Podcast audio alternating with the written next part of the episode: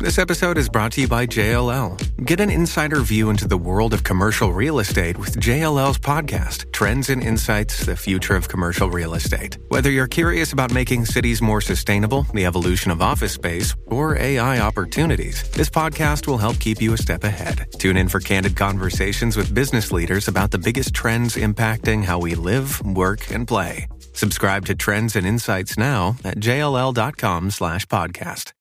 Bonjour à toutes et à tous. L'hydrogène est souvent considéré comme un carburant propre et une alternative efficace aux hydrocarbures, ce qui serait très efficace dans des secteurs comme l'aviation ou le transport maritime.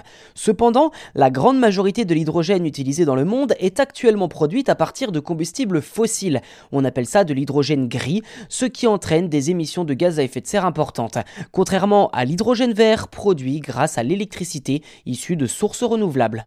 Concrètement, l'hydrogène vert s'obtient par électrolyse de l'eau, mais ne représente que 1% de la production totale dans le monde. Ces procédés de fabrication sont également coûteux en raison de l'importante quantité d'énergie consommée et utilisent de l'eau douce jusqu'à 9 litres pour produire 1 kg d'hydrogène.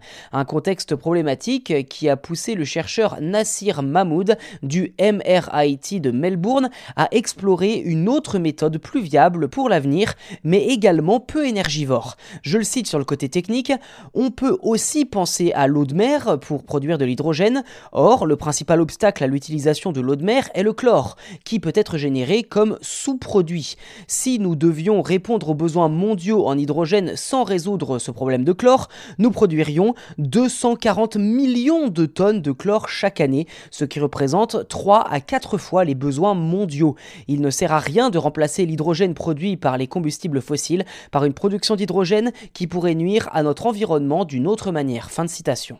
Ainsi, Nassir Mahmoud et son équipe ont mis au point un catalyseur spécialement conçu pour fonctionner avec l'eau de mer. S'il affiche de bonnes performances, il pourrait surtout être fabriqué à moindre coût car son fonctionnement nécessite très peu d'énergie. Il pourrait donc être utilisé à température ambiante contrairement à d'autres catalyseurs actuellement utilisés dans la production d'hydrogène, ce qui le rendrait relativement facile à produire à grande échelle. En somme, cette technologie permettrait de réduire considérablement le coût de l'électrolyse de l'eau de mer suffisamment en tout cas pour atteindre l'objectif du gouvernement australien qui souhaite que la production d'un kilogramme d'hydrogène vert ne coûte pas plus cher que celle de l'hydrogène issu des combustibles fossiles.